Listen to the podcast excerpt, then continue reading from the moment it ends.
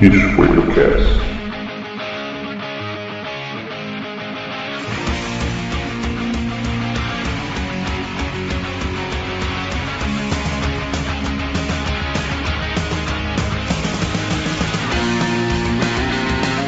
Fala galera, está começando o BiscoitoCast, o podcast do Games com Biscoito. Eu sou o Rodrigo Noia e hoje vou tentar não ser orelha. Isso aí, aqui é o Kiliano Lopes, eu podia estar matando, eu podia estar roubando, mas eu estou bridando Pokémon. Uou, aquilo do Barney, dessa vez eu vou acertar a introdução. Mas. É, vocês estão rindo aí porque Ou eu não, tenho uma né? coisa a dizer. Narrativa! Ai meu Deus do céu. Fala galera, eu sou o João Victor e como Azagal em cast de games, eu só, só fico no aham, aham. E ele não gosta de games, né?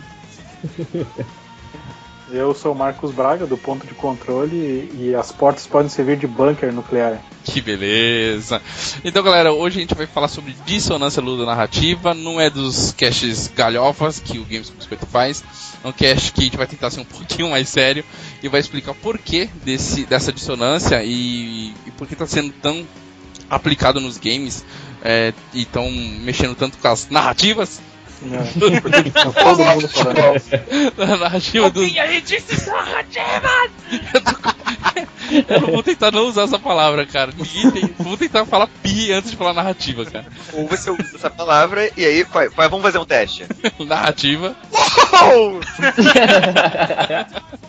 A gente vai falar de dissonância narrativa e muitas outras coisas, mas nós vamos pros recadinhos da semana.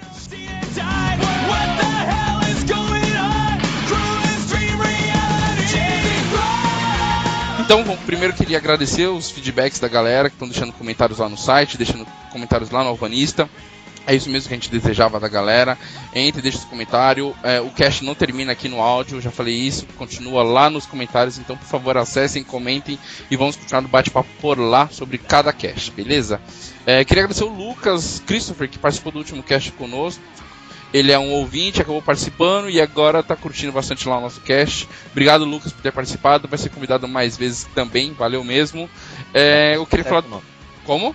Da próxima acerta o nome dele. É, da próxima a gente ace- acerta o seu nome na, na vitrine do cast. É, queria falar também do Gamescult, nosso site parceiro aqui de conteúdo além de games, né? Lá tem quadrinhos, tem falar sobre filmes, um monte de coisa inútil também. Acessa lá gamescult.blogspot.com.br, eu acho, ou é sem o BR, né? Procura lá. É, e também o Playfit, nosso parceiro gerenciador de podcasts, gratuito para quem tem o Windows 8. Acessa lá a lojinha da Microsoft e baixa o seu Playfeed e gerencia os seus podcasts, beleza? Então vamos lá, vamos falar sobre o que a gente está jogando.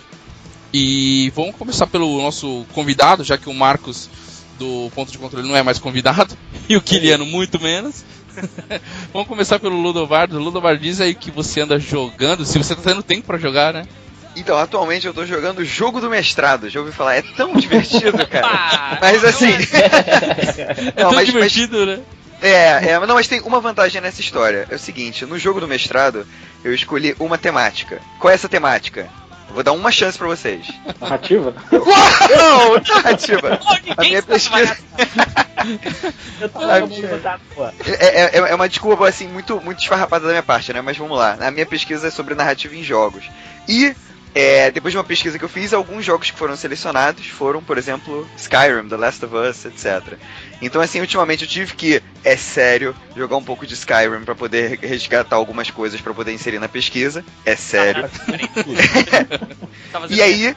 Você precisou jogar Skyrim pra isso. Oi, oi, oi. Ok. Não, E- Ô, Kiliano, fala de novo que eu não entendi. É, eu não entendi. Ah. Ah, não. É... Então quer dizer que você tá jogando Skyrim com seu mestrado. Sim. Ok. É, e sem ser pro meu mestrado, eu joguei Gone Home recentemente. Opa, beleza. Aí sim. E, tá- e- e- e já terminou o Gone Home? Gostou? Terminei, não, terminei assim, peguei o Gone Home pra jogar do início ao fim de uma vez só. Eu acho que demorei, o que? dez- Eu não, eu não contei o tempo não, mas o que? Umas duas horas, talvez? Duas Você jogou a versão traduzida lá pros, pros minutos de jogabilidade ou não? Jogou em Ah, inglês? não, eu, eu joguei em inglês mesmo, em inglês ah, mesmo. entendi. É, curti muito, assim, obviamente não darei spoilers, mas é, é, curti muito e acho que é uma, ele traz à tona uma temática que nem o The Last of Us. Ambos jogos trazem temáticas que são, de uma maneira geral, é, improváveis no mundo que a gente está acostumado a ver, no mundo dos jogos, de uma maneira geral, nos lançamentos de blockbusters, mainstreams, Black Ops, Call of Duty, etc, etc.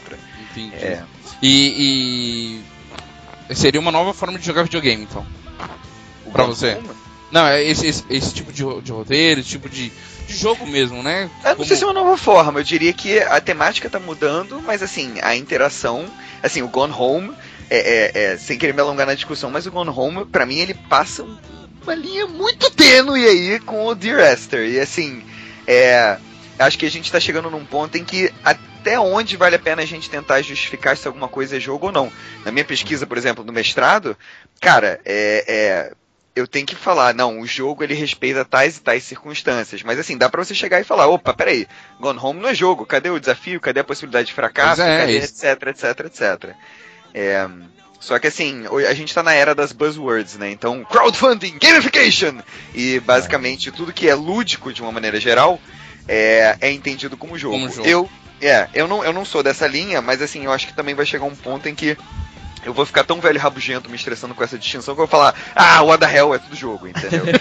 Ou pelo menos não vou me esquentar com isso. Você tá chamando de jogo? Pra minha experiência, sei lá, experiência lúdica, mas tudo bem. Vamos, usar o termo jogo só pra facilitar o diálogo aqui. Pô, legal. É, E é só isso, você jogou. Conseguiu jogar. É. Além do jogo do mestrado. É. Bah, cara, Zerou há o um tempo eu joguei o Papers, Please. É. Papers, Please é sensacional, na minha opinião. É, tá todo mundo É. falando muito bem mesmo. E é muito. Pô, é, não, é incrível. É, e tinha mais alguma coisa. Eu sempre tento. Cara, eu sempre tento jogar alguma coisa. Assim. Eu preciso. No meu dia a dia eu preciso de, de, de doses de narrativa. Então, assim. se eu não tiver uma acesso a alguma história no meu dia a dia, é porque não foi um bom dia.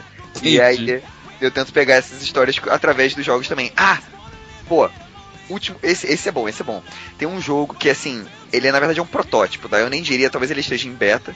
Mas na verdade ele só é um jogo muito simples que não sei se eles vão levar adiante. Eu acho que o nome é Mystery Murder Manor, alguma coisa assim. É basicamente um jogo, tipo, quase como se fosse uma modificação de, de um jogo de FPS, qualquer FPS, tipo Half-Life 2, etc. Sim. Você entra numa casa, e aí você entrou numa casa, é tipo uma daquelas festas é, é, é, de gala, sabe? E aí você entra numa casa, escuta um grito, vai pra um quarto e vê um, um corpo lá no chão e um monte de, de convidado da festa em volta. Você teoricamente foi convidado pra uma, uma festa numa mansão de um super é, magnata lá. Só que o magnata morreu. E aí você tem que interrogar cada um dos convidados que estão lá. Obviamente todo mundo tá usando máscara, né? Então tem Ah, mas, mas foi tudo no momento. Ele morreu ali, a festa tava rolando e você chegou pra interrogar a galera no ato. Foi É, um flagrante. ponto. Não é tão, não é tão glam, glamourizado, digamos assim, como, como você descreveu, porque ele é um jogo que ainda tá muito próximo de um protótipo, entendeu? Ah, tá. Ele não tem tipo, um monte de asset incrível, tem algumas coisas que estão sem textura, etc. Entendi. Mas a, a, a proposta é sensacional, que é basicamente você tem que ficar interroga, interrogando os, os diferentes convidados para tentar descobrir quem foi que assassinou o magnata da casa. Você tem que achar a arma do crime e você também tem, não pode dar mole, porque a qualquer momento o assassino pode te assassinar. Entendi. É Pô, divertido. bacana. Divertido. Legal. É, João Vitor, diz aí que você andou jogando. É, não joguei muito. É, Sempre tá um fala isso, cara. Sempre Sempre. falo isso. Sim. Mas é verdade, eu não jogo muito. É, eu tentei jogar o Fable 3, mas sei lá, não, não me agradou muito e eu acabei deixando de lado. Quiserem bater nele, tá, galera? Quem se sentir incomodado com as opiniões. Não sei, eu acho que o jogo tá um pouco passado já e eu, como tem muitos jogos na fila, eu tô querendo prior- priorizar outros. E aí eu queria fugir de um jogo de shooter, que eu tenho jogado muito shooter ultimamente, e resolvi jogar o Hitman Absolute. Ai, meu Deus, meio Só mudou a shooter, pessoa, né? É, então. É, onde eu evito dar tiros, né? Então tá sendo legal exatamente por isso, né? Tentar ser surdino na- em todas as fases e não atirar. Você disfarçado, careca, com aquele código de barra na nuca, ninguém percebe. né? Não, ninguém. Não, tem um, um, um band-aid enorme na minha careca, assim, mas ninguém se incomoda. É, isso é incrível, cara, é incrível. Você bota, tipo, ó, qualquer roupa diferente, tá lá o código de barras, eu não E- faço a menor ideia de enganou, quem né? você seja. É, já, enganou, né, cara? Já enganou. Mas é isso, eu tô jogando, tô curtindo o jogo, acho que o Hitman tá muito bem caprichado e tá permitindo esse esse esquema furtivo. Eu lembro de ter, ter visto meu cunhado jogar e ele era todo desastrado no jogo, né? Então todo mundo via ele, ele matava todo mundo, e aí ele passava a fase porque não tinha mais ninguém pra pe- prender ele. Então, na, na- quando eu joguei Hitman, não foi o Absolution, né? Foi o, é o quarto jogo da série. Hum. Eu não tava acostumado com o controle, então eu não sabia direito a força que você tinha que usar no analógico pro personagem poder virar. Então, em momentos. E todo mundo sabe que quem joga Hitman, quando você aperta o analógico, você arremessa a sua arma. Então, então em momentos de pânico. Tipo, meu Deus, deu merda! Aí eu puxo a arma, pego o revólver e jogo no cara. Imagina a minha cara de frustração Discreto, ao fazer né? isso. Discreto, É, cara. sou, sou eu jogando Hitman. E o jogo me permitiu fazer totalmente diferente do, do que meu cunhado tava fazendo, né? Ou do que o Kiliano fazia. É, então eu fico bem, bem de forma discreta passando as fases. É, é, isso tá sendo interessante por isso, né? Legal. Mais uma coisa ou só o, o furtivo não. furtivo? Só furtivo, não furtivo. Pokémon tá, tá um pouco de lado também. Porra, ó, queria ficar nervoso, hein? Não é possível, ele comprou bem depois de mim e já. Não, eu tô indignado, eu nem, eu, eu nem vou falar de, de Pokémon, cara. Os caras ganham a vida pra isso.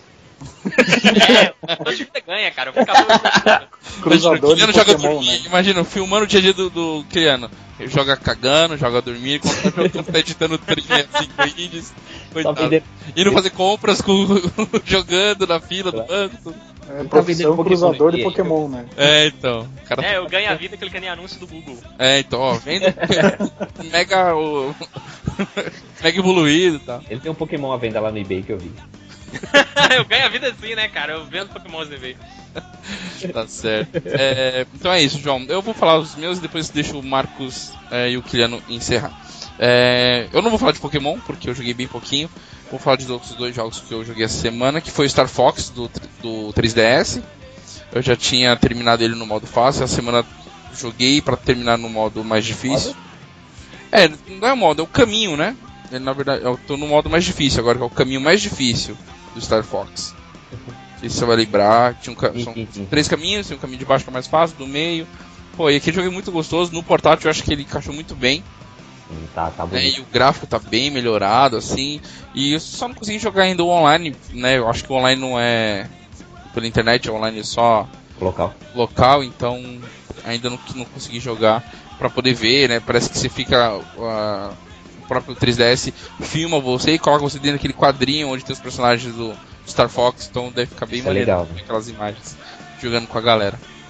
E o jogo tá muito bacana, eu não consegui jogar em 3D, na verdade eu não curto muito o 3D do 3DS. Então, mas ficou bem bonito. No 3D ficou bem bonito, mas eu não jogo assim. Podia ter É. comprado um 2DS, então. Pois é, né, cara? É, mas 2DS é muito pequeno e não fecha, né, cara? Pra proteger, eu achei meio boring. É, Só e- na lancheira. pois é. E, esse- e hoje eu terminei o Medal of Honor War, Warfighter. É, gostei bastante, não é tão bom quanto o outro Medal of Honor. Né, o pessoal criticou muito o primeiro Medal of Honor e esse falou que é muito ruim, muito ruim. Ele não é, sei lá, o melhor, né? O Battlefield, como o povo fala, não é um Call of Duty, tal, mas é muito gostoso de jogar. Os dois são bem bacanas. Eu prefiro o primeiro do que esse, por causa da história e tal. E esse tem uma particularidade de que ele tem uma fase que simula o, o assalto para pegar o Osama, né? Até a última fase do jogo. Tá. É um- É uma, uma fase que eles dizem que foi inspirada no que aconteceu na missão para pegar o Osama. Pô, se foi daquele jeito ali, foi baba do quiabo, cara. Porque tinha muito cara, mas muito- tinha muito cara, mas tinha muito lugar pra se esconder, então foi bem tranquilo, assim. Imagino que tenha sido tranquilo, né? Mas o jogo foi bem gostoso, valeu, valeu o valor que eu paguei nele, paguei 50 reais, valeu realmente a pena no PS3. Muito bacana. É... Marcos, diz aí, depois o Kiliano encerra pra gente. O que, que você anda jogando, Marcos? Cara, eu tô jogando que nem louco o Diablo 3, né? Olha, tá, tá louco que nem o diabo. Faz, um, faz umas três, umas três semanas que eu tô jogando ele meio que direto, assim, quando eu tenho tempo, né? E, cara, assim, a primeira vez eu acabei ele no modo normal, eu tava jogando com Bárbaro, né? Ah, cara, assim, depois do level 26, 27, assim, é, é mamão com açúcar, assim, né? Fica Ah, fácil. Fica muito fácil. Eu matei o Diablo, assim, em, tipo, em dois minutos, sabe? Não deu nem graça. Caraca. E aí eu.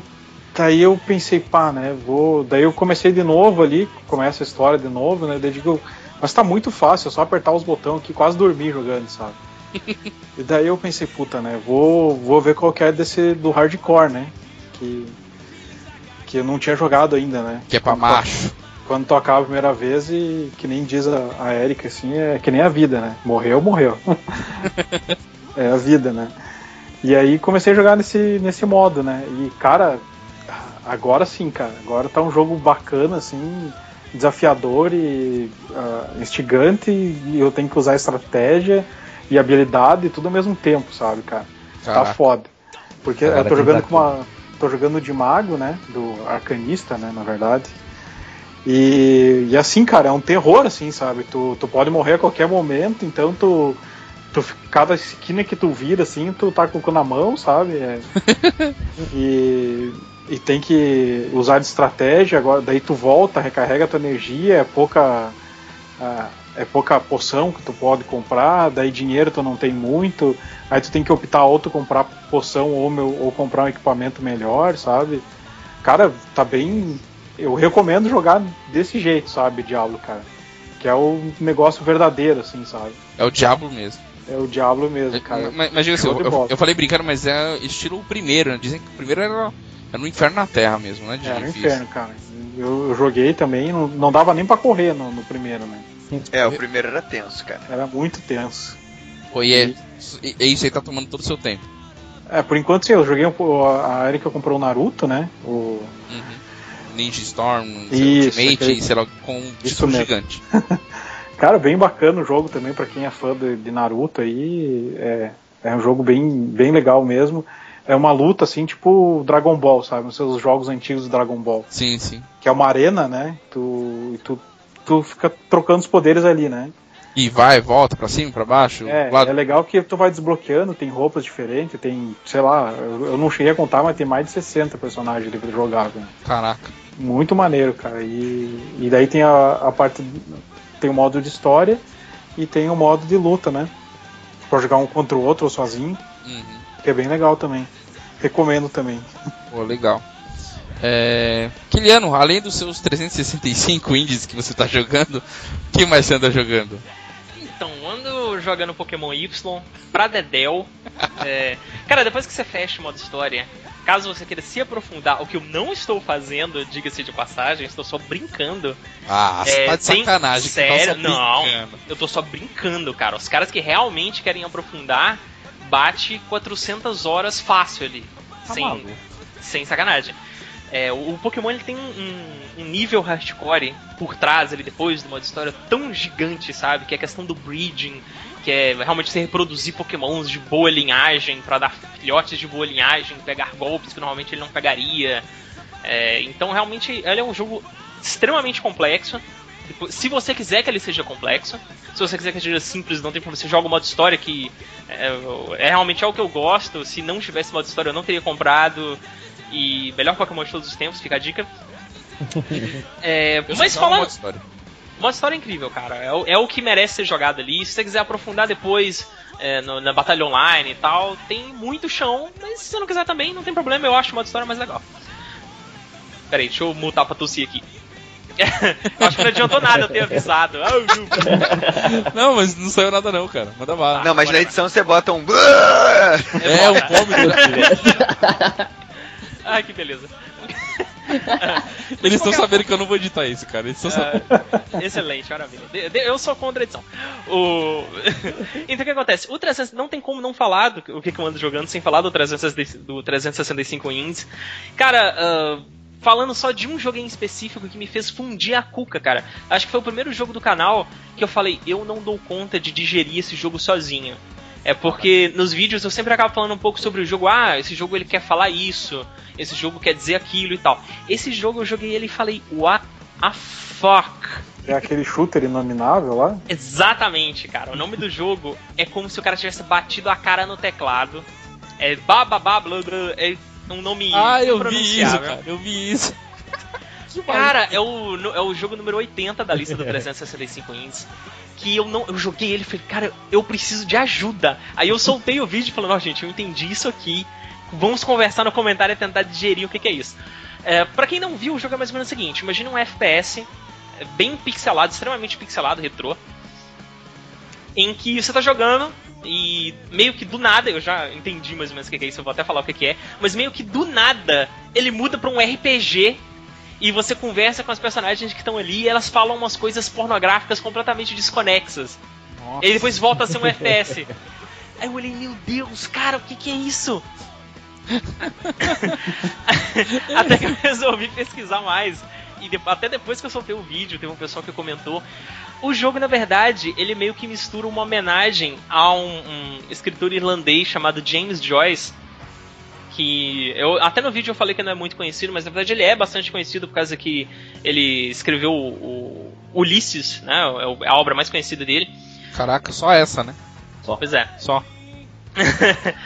E não, só que acontece, os textos que estavam ali é, são textos, é, são cartas eróticas que ele escreveu pra esposa dele. É uma maluquice foda. E na verdade, a piada disso tudo é quando você pega o lança-mísseis, né? Que na verdade é um RPG Launcher. E quando você dá um tiro com o RPG Launcher, o jogo muda pra um RPG. Então, Nossa. ele é uma piada extremamente cretina. E eu resolvi colocar esse vídeo no canal porque ele é um FPS que me fez pesquisar sobre um escritor irlandês, sabe? olha, olha o nicho que a gente, olha o que, que esse jogo fez comigo. A- Aonde Compara- chegamos, né, cara? Compara com todos os FPS que existem no mercado. Algum FPS te fez ir no Google pesquisar sobre um poeta irlandês, sabe? Verdade, esse merece. Sim, esse jogo mereceu estar lá no canal. Inclusive, o, o- esse nome inadmissível, ele é uma expressão. Eu, eu ainda não tenho certeza, mas eu acho que é uma expressão do James Joyce, que é como se fosse a onomatopeia de um trovão em vários idiomas misturados. Então, é, cara, vocês têm que jogar esse jogo. Ele é indescritível. Tá começando a travar minha cabeça só você comentando. Pois é, ele é indescritível. Vocês têm que jogar. Caraca. Eu vou pedir pra você colocar o link aí nos comentários. Com certeza. É engraçado, Kiliano, que isso que você falou que né, a gente vai se surpreendendo com jogos que a gente vai tendo a oportunidade de jogar.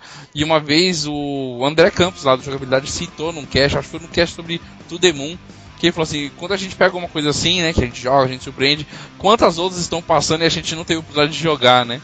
E agora você, né, tendo a oportunidade de jogar vários, quantos que, bem ou mal, né, é, importantes ou não, estão passando e a gente não tá jogando, ou você que tá olhando os indies aí com mais delicadeza, mais carinho, não tá. Não, não- não vai acabar passando despercebido, né? Esse não passou, ainda bem que você encontrou e acabou Cara, subindo pra galera. jogos geniais, geniais. E são coisas curtinhas, assim, sabe? É, tem uns jogos que eu tô bem ansioso, assim, pra poder falar. É, cê- Cara, Legal. tem muita coisa genial que ninguém sabe, sabe? Tem, tem muito jogo brasileiro que é incrível e ninguém tá sabendo o que, que é. Olha, tá vendo? Muitas surpresas pra vir ainda. Sim. Ele- é, faltam só 280, né? Mais ou menos. Ah, eu prefiro evitar de contar que me dá um desânimo terrível. Então vamos lá, a gente falou um pouco que a gente tá jogando, vamos pra pauta principal. É, e eu queria começar com dissonância ludo-narrativa. What the? É, a, gente não, a gente não vai poder falar narrativa. Não, pode, eu, eu vou tentar me segurar. Não, mas, mas se você quiser se expressar, tranquilo, cara. A gente queria entender, por isso que a gente trouxe até os meninos aí, Kiliano, Marcos e o, e o Ludobardo, vieram participar conosco, para que a gente entendesse. Eu queria me, é, primeiro expressar por que, que eu trouxe isso, né? Eu que trouxe a pauta. Eu ouvi isso num Games on the Rocks que estavam discutindo e soltaram essa palavra e eu não entendi o que era. Cara, eu comecei a procurar e eu olhei, né? Fui na Wikipedia, eu tô até com a Wikipedia aberta aqui para poder definir, ou não sei se essa é a definição correta, mas é uma definição que Tu achou aqui. uma loucura, né? Isso aí. É, então. Eu E- entender até agora. Então, eu queria os meninos é, colocar aqui na mesa para a gente discutir. E primeiro queria saber por que chegamos nesse ponto de discutir isso nos jogos, já que tem milhares de mídias com isso também. É, milhares de mídias, tem lá, tem cinema, sei lá, tem livro, que podem ter esse tipo de dissonância aqui, que foi abordada e veio à tona agora com os games. Né, antes, eu quero só definir, que está na Wikipedia, o que, que é a, a dissonância ludo-narra- ludo-narrativa. Se refere ao conflito entre a narrativa do jogo e sua experiência do jogo. O termo foi cunhado por Clint Hawking, me corrija se o inglês estiver errado, é, o ex-diretor criativo da Luca, na, na LucasArts, em seu blog em 2007. É, ele criou o termo em resposta ao Bioshock, que promove uma- um tema egoístico através de sua experiência de jogo, enquanto promove um tema altruístico através de sua narrativa, criando uma dis- distância estética que empurra o jogador para fora do jogo. E aí, meninos? O que, que vocês. O que, que vocês querem falar sobre isso? E. e é válido levar isso pros, pros videogames, essa discussão? Ou não? Por, por que chega a esse ponto? Ah, então, eu, eu até ah, vou me sentir à vontade de colocar o primeiro pé nessa discussão, porque, indo até um pouco, talvez por ordem cronológica, eu, eu queria falar um pouco do RPG de mesa. Pelo menos rapidinho agora. Eu acho que isso. eu- Alguém aí já jogou RPG de mesa? Certamente. Opa, o Marcos tem um cast, podcast 16 do ponto de controle é sobre RPG. Olha o Sim, nó- ah, puxei a orelha do Marcos. Ele fez um podcast sobre RPG de mesa e não me chamou. Viadinho. Na próxima ele vai estar. Eu fiz o jabá e entreguei ele ao mesmo tempo. Olha só que beleza. Então, eu acho que tudo isso é muito questão da imersão, sabe? De você estar imerso é, em alguma coisa.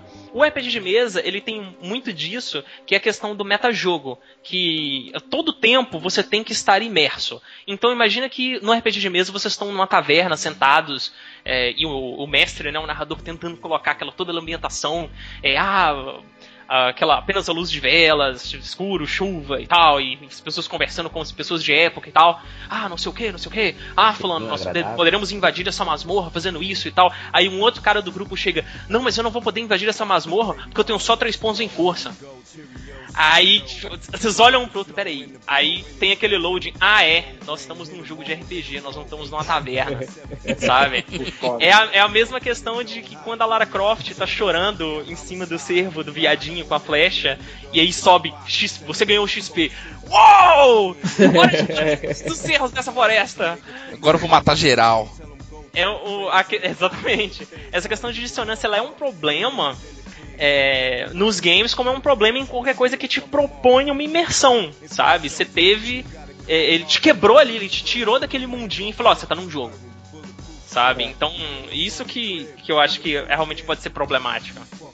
É, uma, uma coisa que eu queria comentar, é, dando continuidade ao que o Kiliano falou, é que o seguinte, a, a expressão dissonância ludonarrativa, se a gente pegar, né, dissonância serve na verdade como um sinônimo de descompasso, ou um distúrbio, ou algum tipo de elemento que não está muito bem equilibrado.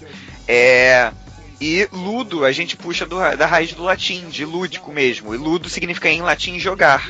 Então, assim, a dissonância ludonarrativa, e aí narrativa, obviamente, contação de histórias, etc. Uou! Mas. Uou! Mas a dissonância narrativa, ela é inerentemente uma questão dos jogos. O Clint Hawking, tipo, ele tava comentando o Bioshock, mas, por exemplo, ele é. não só trabalhou na LucasArts, mas também depois foi o diretor do Far Cry 2. Então, assim, ele estava preocupado especificamente com os jogos. Mas o que o Kiliano está comentando da questão de imersão tem tudo a ver com narrativa uou! em as mídias de maneira geral. É, por exemplo, é, é um outro nome, mas eu acho que se encaixa bem no que a gente está discutindo aqui. Tem um termo, uma expressão, um conceito utilizado que é suspensão da descrença. Suspensão da descrença é do tipo assim: você vai ver um filme, qualquer filme, você vai ler um livro, qualquer livro, e aquele livro, aquela experiência, enfim, aquela mídia, ela te propõe um universo ficcional. Um universo ficcional que você fala, pô, isso não tem nada a ver com o meu mundo, mas eu tô curtindo. Ou seja, o que você teria de conceitos, digamos assim, do seu mundo real, sei lá, pega a Guerra nas Estrelas, de- é, é, as guerras espaciais mesmo, é, uma série de elementos que você tá olhando e você fala, isso não tem nada a ver com o meu mundo, mas eu tô aceitando, eu tô pegando a minha descrença e eu tô suspendendo ela, eu tô deixando ela de lado por enquanto. E aí você começa a acreditar naquele universo. Só que aí tem a questão que é, quando a gente fala de verossimilhança, a gente está falando de coesão, ou seja, coisas que se encaixam e fazem sentido. Existe a verossimilhança externa e existe a interna. É, a interna é tipo, aquele mundo faz sentido por conta própria. Então, se você tá vendo, é exatamente o que o Kiliano falou do Tomb Raider, por exemplo. É, no mundo lá da Lara Croft, nesse novo, né? Você tá lá e, putz, caraca, eu nunca matei ninguém, né? Pô, que tenso.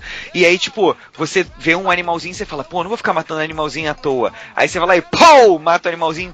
Uau, da XP. Só que assim, quando isso acontece, é. O universo do jogo, teoricamente, tá falando pra você, não é legal ficar matando animalzinho, porque isso é uma coisa que a personagem Lara não curte. E aí quando vê que você vê aquele personagem fazendo uma coisa que não combina, nas mídias, de uma maneira geral, não interativas ou de interação fria, etc., é, isso seria uma quebra da descrença. Ou seja, você antes acreditava naquele universo e fala: opa, esse universo está inconsistente. Essa história não está tão bem amarrada, ou esse universo tem furos, mais conhecido como furos na história, né? É, existem furos aí que não me deixam acreditar tipo, cegamente nessa história. Pô, vacilo, entendeu? Entendi. É, é. Dando, dando, a gente tinha citado o exemplo do Tomb Raider, que não é um bom exemplo. Só citando um bom exemplo, quem aí jogou The Last of Us não viu em nenhuma hora subir num achievement, você matou 10 caras. Uhum. Porque Verdade. matar é ruim. Então ele não vai te recompensar em absolutamente nada, assim. Mas agora, galera, mas por, por que que isso veio né, à tona? Eu sei que né, foi em 2007 que ele começou a citar sobre isso, mas que a todo instante está sendo pregado nos jogos, né, essa distorção. É, por que, que isso veio agora nos games tão forte? Se isso pode já existe em outras mídias, pode ter existido em outras mídias há, sei lá, há, há dezenas de, de décadas atrás. Cara, é, minha, assim, meu pitaco é o seguinte, é ok, isso existe em outras mídias, né? Se a gente for ver com, o quão bem estruturado o universo ficcional tá, tá digamos assim, montado. É, mas quando a gente está falando de dissonância ludo-narrativa, o ludo é um componente absolutamente crucial. Porque o ludo. É, exatamente, o ludo é o elemento para falar o seguinte: isso aqui é uma história, só que essa é uma história que ela só vai seguir em frente com a sua participação. Quando você. Essa que é a grande diferença, na minha opinião, assim, qual é a melhor forma de comparar é, uma experiência é, é, de um jogo para um filme. Pega o ah. jogo de terror, pega o, o, filme de terror. O filme de terror, você tá vendo, supondo que você esteja com medo do filme. Aí você, puta, essa parte é tensa, caraca, vou tampar o olho aqui. Você tampou o olho, cara, o personagem morreu do mesmo jeito. O Jason foi lá e trucidou. Sim. E, tipo, você tava com o olho tampado. Aí você tira a mão do olho e fala, ah, que beleza, né? Passou, Pô, vambora. Aguentei, aguentei. E no jogo de terror? No jogo de terror não tem essa. Você tem que estar lá controlando o personagem, entendeu? Então, você se você se coloca não... no lugar do personagem, né? É Exatamente. E se você não avança, é, se você não enfrenta, se você não assume o lugar do personagem e enfrenta, digamos assim, os obstáculos que estão ali é, é, sendo colocados, você simplesmente não consegue ver a continuação dessa história. Então a participação é absolutamente crucial. Só que aí a gente começa a ver que tá havendo, assim, claro que a gente tem narrativa trabalhada nos jogos, narrativa trabalhada nos jogos há muito tempo. Ah! É, Falou! é, sei lá, desde 70 você tem jogos da linha tipo Colossal Cave Adventure que são text adventures, entendeu? Sim. É, só que conforme a gente foi aprimorando uma abordagem cinematográfica e conforme a gente foi aprimorando tantas outras histórias que conseguiram tocar em assuntos que poderiam ser inusitados ou se valer do mecanismo de jogo, por exemplo, o BioShock é um desses, né? O, não vou. Caso tenha alguém que não tenha jogado é, BioShock, mas assim. Ah, não, primeiro pode. Se, se, você não quiser dar spoiler, mas fica à vontade de dar, porque. Eu vou, eu vou, deixar, eu vou deixar essa, essa, esse fardo com você. Não, não. Mas, assim... Não, mas assim, o Would You Kindly, que é o grande, a grande reviravolta do Bioshock, é tipo, caraca, é, é, é um mecanismo para mostrar que você estava achando que você estava lá seguindo os seus objetivos, mas ele é meio que um comentário, um meta-comentário, né, do jogo falando pro jogador, olha, você é um fantoche. É, e meta-comentários existem em tantos outros jogos também. Spec Ops faz isso, Spec Ops The Line, no caso. Sim, é, você, é. é isso que ia citar, ele você é enganado o jogo todo, né?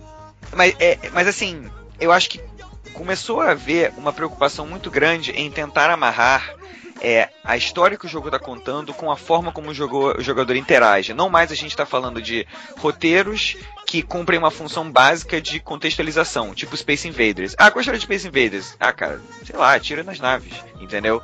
Então, tipo assim, é, agora a gente está num ponto em que existe uma preocupação muito maior em criar experiências narrativas que unam a interação com a história. E aí, se a gente tem essa preocupação muito grande, a gente quer evitar a tal suspensão da descrença e os elementos que o Kiliano comentou. E isso começa a chamar muito mais atenção quando você tem um jogo em que você está total imerso naquele, naquele mundo e daqui a pouco você faz uma coisa que você fala, putz, mas isso não combina nada com o que o jogo está me propondo. É, é, é um exemplo, só um exemplo básico que, que eu acho que ilustra isso bem, que eu gosto de citar é o GTA 4 o Nico Bellic, ele tem uma história toda de redenção, e eu gosto muito do GTA 4. Ele tem momentos, na minha opinião, que são ótimos destaques narrativos. Só que, putz, a história é você tem esse imigrante oriental que tá vindo se redimir. O cara, putz, o cara traficava gente. Ele tá querendo se redimir, ele tá querendo, pô, mudar. Faz, né? Que quer É, se Vida refazer. nova, né? É, Vida nova. ele tá indo pro, pro American Dream. Tipo, ele tá indo pra Liberty City, onde a Estátua da Liberdade segura um copo de café do Starbucks, sabe? Tipo, ele quer o capitalismo, ele quer curtir a vida, mulheres, bebida, mas ele não quer ter que matar gente demais, entendeu? E aí, Demais. Ele- é, é. E aí ele tava se remoendo, etc., querendo é, se desvencilhar do passado. Daqui a pouco você fala: Hum, eu acabei de terminar uma missão e tô de bobeira antes de começar outra. Por que não pegar uma granada, explodir sete carros, atropelar o máximo de gente e fazer uma chacina no Times Square? Então, mas Por quê? o, o Por que não tentar chegar a 5 estrelas? De- deixa, deixa, deixa eu te cortar aí. Mas, mas então não é culpa do cara que criou o jogo, que escreveu o roteiro, e sim da pessoa que tá jogando, que tá fantasiando demais, querendo fazer uma coisa que o jogo não não pediu pra ele fazer. Hum, mais ou menos. Porque Nossa. se você, como desenvolvedor. é, e aí, assim, é, na minha introdução eu meramente berrei, uou! Mas acho que vale uma breve observação. Eu trabalho especificamente, não só pesquisando, mas produzindo é, narrativa. E, de diferentes mídias, né? Incluindo jogos. E assim, na área de jogos, eu até gosto de usar, em vez do termo roteiro, o termo design de narrativa. Porque o design de narrativa significa que você está encarando a narrativa como um projeto.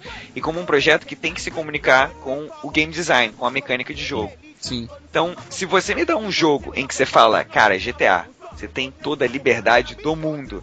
E aí eu falo, irado, e depois eu vou lá e faço uma coisa que tem, assim, cria um contraste absurdo com o, o, o estereótipo do personagem que foi montado pra mim através do roteiro. Eu não vou falar, epa, eu sou culpado. Não, caramba, jogo. Você que me deu essa liberdade, por que, que você não pensou numa forma de combinar isso melhor, entendeu? É. Entendi. Se ele só te punisse, de, de- por exemplo, você, ah, uma- acabei de atropelar uma velhinha aqui no GTA 4 e ele desse um fail, do nada. Ou te punisse de Você uma poder, outra de forma. ser, Ah, eu ser acho que é- preso, Aí, né? Isso resolveria ou não? Não, assim, na verdade eu acho que se desse uma tela de game over quando você atropelasse uma velhinha, ia virar um jogo de, de baliza e de, do Detran, sei lá, entendeu? Tipo, na verdade, o que tem ser. Mas seria uma forma de punir, Ludobardo, Mas, não? mas então, olha o que, que acontece. As estrelas já aparecem. As estrelas eu acho que elas são uma punição, entre aspas, contextual. Entendeu? O fato da polícia te perseguir faz sentido dentro daquele universo. O problema não é no GTA você poder fazer toda aquela. Por exemplo, vamos comparar GTA 4 com GTA 5. É, poxa, em essência você tem a mesma liberdade. Mas no GTA 4 você tem o Nico, que é uma história mega sóbria e tem toda a pretensão de ser. Eu diria que é uma das histórias mais sérias na série GTA. É, e aí você tem o GTA V. Minha opinião, o GTA V é tipo, sei lá, uma versão mafiosa dos três patetas, entendeu? Porque, tipo, você tem um clima muito sessão da tarde, com personagens que têm preocupações teoricamente sérias, tipo, a família do Michael ali no GTA V é um, uma- era uma oportunidade de eles poderem tecer alguns comentários mais sérios, mas na verdade é um elenco de apoio ali, entendeu? Eles tão, são personagens ultra secundários pra poder te dar uma cara de que o Michael é um, é um personagem vivo. Aí, tipo, pô, da forma como você tá falando, Arthur, parece que você detesta o, o GTA V. Não, eu adoro o GTA V, mas eu acho que só tem um personagem ali que é uma carta branca, uma carta branca para você fazer o que você quiser, que é o Trevor. Entendeu? O Trevor é o psicopata sem limites. Que se você pegar o Trevor pra matar trocentas pessoas, você vai falar, pô, esse é o Trevor. Ele entendeu? e- eu- mas aí eu acho que é encaixe de várias coisas é, é, do Bardo, inclusive é, até a forma de marketing para venda do, do, do produto do jogo, porque cada um dos personagens é um tipo de, de estereótipo americano. Tem o, o negão, que é o niga, pá, é o fela lá, parceirão tal. Tem o, o Michael, que é o sonho americano, né? Tem a família, bem sucedido, né? Depois do que tudo aconteceu com a vida dele. E tem o Trevor, que é o que você queria fazer no jogo, mas você não quer fazer com os outros dois. Entendeu? Aham. Então eu Mas acho é, que. é que tá, eu, eu acho que nesse sentido eles acertaram. A gente pode até falar, por exemplo, pô, você que gosta da série GTA, cara, agora com GTA V, se você gostava do Tommy Vercetti em Vice City, usa o Michael. Se você gostava do CJ é, em, em San Andreas, usa o Franklin. E, pô, Franklin. se você quer fazer qualquer coisa, usa o Trevor, entendeu? É uma forma de vender, você não tem como fugir. Ah, eu, eu, eu gostava de GTA com o CJ, toma o o Franklin. Ah, eu gostava de GTA com fulano, toma esse. Então, tem pra onde você correr. Não, mas, mas, é, mas é que tá, eu não tô discutindo assim. Eu acho bacana eles terem inserido três personagens e eu acho legal o trabalho que eles tiveram de construir histórias que fossem se comunicando. É, mas, por exemplo, no GTA 4, é, você tinha também histórias que se conectavam, embora você tivesse primeiro a história do Nico e depois nas, nas continuações a história do Lewis e depois o do, do Johnny Klebitz. É, só que o que acontecia ali é que o problema não está em você ter muita liberdade, o problema está em como que você vai apresentar o contexto para aquela liberdade. A gente não precisa é, se ater, por exemplo, ao GTA. Eu acho que assim, é, tem alguns jogos em que você pensa, pô, eu vou realizar essa ação e aí, quando você começa a realizar essa, aquela ação, você percebe que aquela ação não faz muito sentido dentro daquele universo, entendeu? É. Sei lá, é quase como se você fosse o seguinte: se você fosse pegar um jogo de diplomacia, e aí tem toda uma história super incrível sobre é, política internacional, etc, etc, etc. E aí no final você joga um jogo de tiro, sei lá, tipo, para poder avançar de fase. Aí você fala, pô, mas isso tá criando uma dissonância ludonarrativa, porque o Ludo é um jogo de tiro. E a narrativa, a narrativa, não a narrativa criada pelo jogador, a narrativa contada pelo jogo, ela tem uma pretensão, pretensão completamente diferente. É quase como se, por exemplo, se o Além Noir ele não tivesse cenas de interrogatório e o momento de você ter que procurar as pistas, ele ia virar meio que um policial das ruas. Ia ser só cena de perseguição e você tentando capturar os, os, os inimigos. Mas, assim, mas, mas, esse é o momento do jogo dele, não é? Sim, ele tem esses momentos de jogo, mas não são os únicos, entendeu? Sim, sim. É, o que eu quero dizer é que assim, é, é, é muito um trabalho de coesão. Você, você quando você está habitando um universo ficcional, é você não querer ver alguém fazer uma coisa que quebra o personagem, entendeu? Que Sim. quebra no sentido de fugir mesmo do personagem. É, sei lá, é quase como se você estivesse vendo um filme de terror e daqui a pouco é, o Jason, sei lá, dá uma, dá uma risada que você fala, putz, a risada tem nada a ver com esse personagem. Essa risada do Liu Kang, não é do Jason. É, é, é. uma, é bem, mas uma coisa que tentaram fazer bem ali foi o, por exemplo, Resident Evil 6, né? Que eles tentaram fazer isso que tu falou no GTA, que tipo, se tu vai faz uma campanha que agradar fazer uma coisa, né? troianos, né? É, e, e mas falharam miseravelmente assim, né? Porque não faz muito sentido tu colocar metralhadoras na mão do zumbi, né? Ou é um, um RPG na mão do zumbi, né? Então é. acaba fugindo RPG totalmente. É, né? é, um zumbi evoluído, cara, você não entendeu? é, é tipo é. Pokémon zumbi, né? É, é o T-Vírus lá evoluiu, cara. Tudo evolui, né? Daqui a pouco o Kiliano tá, tá comercializando zumbi. Vou lá, vamos brincar zumbi. Vamos brincar zumbi. é, eu queria perguntar pra, pra todo mundo aqui na, na mesa. É, teve algum jogo que né, vocês estavam jogando, estavam lá super imersos e de repente, pá, puta, que merda. Por que, que o jogo teve que fazer isso? Né, não, não você bagunçou o jogo, mas o jogo, né, sei lá, em algum momento ele falou, putz, Acabei de sair do mundinho. Escorregou na batata. É, Ah, estou abrindo meu Steam, vamos revirar. Começou um. Mas o Tomb Raider, eu, né? É, eu... Então, cara, o Kiliano, eu tô, tô, contigo, cara. Fala aí do Tomb Raider porque eu também tenho meus comentários. Uh, não, acho o, o que eu ia falar era só meio que aquele negócio que eu já falei, sabe? Que a personagem do CG ela é um personagem diferente do gameplay. Tem uma parte em específico, tentando não dar spoiler, que um personagem se sacrifica, né? Um personagem chega e se sacrifica. Só que aí você olha, pô, esse personagem se sacrificou, mas tipo, tinha quatro inimigos ali. Eu tenho certeza que se fosse um gameplay, eu teria ido lá e matar, matado aqueles quatro caras. Fácil assim, né? Esse cara não precisava ter se sacrificado. Sabe? Tem uma cena em específico que é assim que me deixou bem uh, chateado. Eu vou, deixa eu ah. revirar meu Steam aqui pra ver se eu esse, esse, esse, tipo de coisa que o Kiliano comentou, assim, o, o, o Tomb Raider ele também tem umas, umas coisas que me incomodaram, mas assim, sobre essa questão específica que o Kiliano comentou do tipo, o personagem da CG e o personagem do gameplay, é, eu não lembro se era o Ninja Gaiden ou qual jogo que eu tava jogando, que era assim, é, isso acontecia muito de uma maneira geral nos jogos, se a gente for pegar a era de PlayStation 1, onde tipo a CG era uma coisa incrível e o gameplay você tipo nem conseguia reconhecer a cabeça do personagem. Mas Sim. antes disso, as capas do jogo, né, cara? Né? Era totalmente dissonante ah, do jogo, né? Ah, sim, era sim. Aquelas capas horríveis, horrorosas, ou então aquelas capas maravilhosas e o jogo era um lixo, né? Os gráficos. Cara, você né? falou de capa, eu lembrei de uma coisa até hoje, quer dizer, talvez hoje em dia não mais, mas assim, quando eu joguei Half-Life pela primeira vez, eu só sabia como é que era a cara do Gordon Freeman por causa da capa do jogo. Porque, tipo, é verdade, não, não aparece em nenhum momento, jogo, né? Entendeu? Cara? É, você aparece. é o Gordon Freeman, entendeu? É... é, mas é justamente para não tirar dessa imersão, exatamente, né? Exatamente, Agora você falou de capa, eu só lembrei da capa do Mega Man. Beleza, Agora, né? Que é horrível, né, cara? É verdade, é verdade, é verdade. É aquele É. negócio, ela é tão ruim, tão ruim, que deu a É volta e foi algo artístico. É, virou arte agora. Eu né? gosto, eu gosto, é que a capa de alguma forma muito bizarra. E aí, Marcos e João, que estão quietinhos aí, que algum jogo fala, gritou isso pra vocês e falou, puta merda. Não, nem o que me vem à mente agora, né? Cara, Como o The, tu- o, The Last, o The Last of Us fez isso, cara. Tipo, com. Quando. Ah, que daí eu vou falar, vai, dar- vai ser spoiler, né? Mas tem uma parte lá que eles que se machuca, né? Ah, Como é cara, que eu vou exemplificar isso, cara? Sem dar spoiler. Ah, Não agora se vira, cara. Não, mas dá, dá, dá, dá, dá, dá pra você falar sem dar spoiler, manda ver. Expli- explica aí, vamos lá. É, então, assim, ó, ah, tu tá num jogo, né, onde tu matou milhares de, ah, de inimigos, né? Você levou um monte de tiro, você usou um, um kit médico pra se curar, você quase morreu, com, levou cinco tiros, né? E aí você passou um band-aid e você tá curado agora, né? Ah, Nossa, você, tá, você jogou no Easy, você tá maluco? não, não, tô dizendo. Eu apanhava loucamente nesse jogo, cara. Não, mas- a mas- ideia é essa, Mas, mas aí que tá, o, o Marcos falou de uma coisa agora que acontece em milhares de jogos, e, e não tá- todo mundo não tá sendo muito rigoroso com esse negócio de dissonância agora. Pô, eu tomei. Pô, Call of Duty você leva 500 tiros até você cair, entendeu? No Battlefield é a mesma coisa, Halo Ah, você você tem a mesma coisa. Não tá Você sendo precisa muito. ver o Hitman.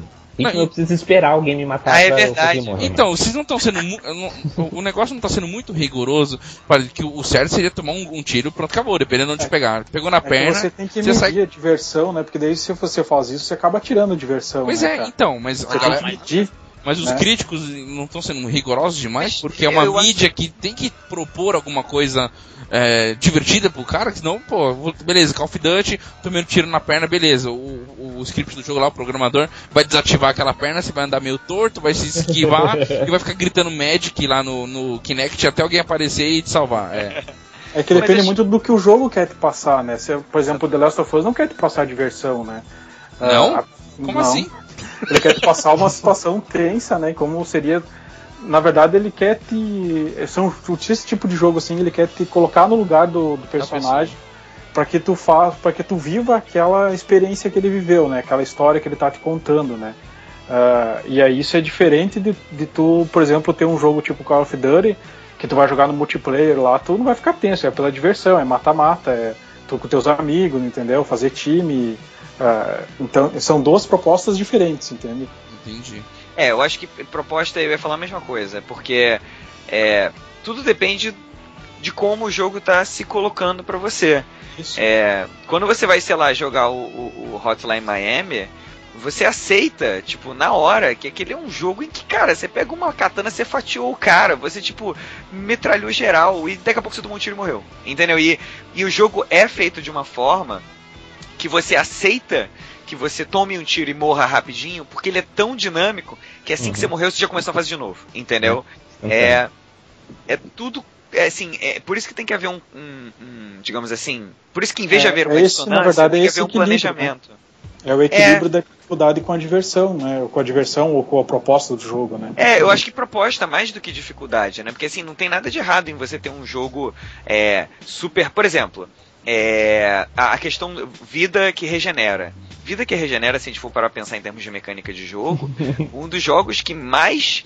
é, digamos assim, que popularizou isso muito bem foi o Halo, o primeiro Halo. Só Sim. que o primeiro Halo, você é um Spartan lá da série Halo, e você tem um escudo, tipo, que se desculpa regenera, entendeu? Pois é, Tipo, você tá no ano 2000 e tralá, você É, Power é. Ranger Armadura. foda. É. Mas foi uma desculpa boa, né? Por exemplo, tu Foi, acredita foi, isso é naquilo, positivo, né? isso é positivo. Tipo, eu acho que eles, que eles fizeram um bom trabalho. Eles pegaram uma mecânica que é, putz, então, porque assim, antes disso, qual era o modelo? O modelo de- era estilo Doom ou Wolfenstein. Pegar um medkit 3 no tem que era procurar o medkit, exatamente.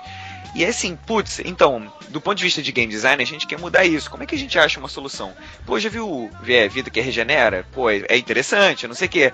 E aí, no Halo isso funcionou. Mas se você for procurar umas tirinhas na internet, você começa a ver, tipo, uma tirinha tipo HQ mesmo, e aí mostra, sei lá, acho que a Control Del fez isso, um, que era tipo um cara, do, um soldado num tiroteio, aí ele, pô, tira, um- tira um, toma um tiro que, tipo, faz um rombo no peito dele, aí ele fica atrás da parede ele, meu Deus, meu Deus, aí ele começa a ver, tipo, a, a pele dele voltando, voltando, voltando, voltando. Ele, ufa, beleza. Ah, começa a tirar de novo, sabe? Aí vem o cara com uma faca e mata ele na hora. É, é. Arranca tag, né? Olha no olhinho dele assim, arranca tag, né? Acabou. Não, o, o Marcos falou aí sobre The Last of Us. E antes de qualquer pessoa vir aqui e falar, ah, vocês não podem falar mal, né? Não, nós podemos falar mal de qualquer coisa. Lógico. É, não The Last of Us, The Last of Us, na minha opinião, é o melhor jogo do ano.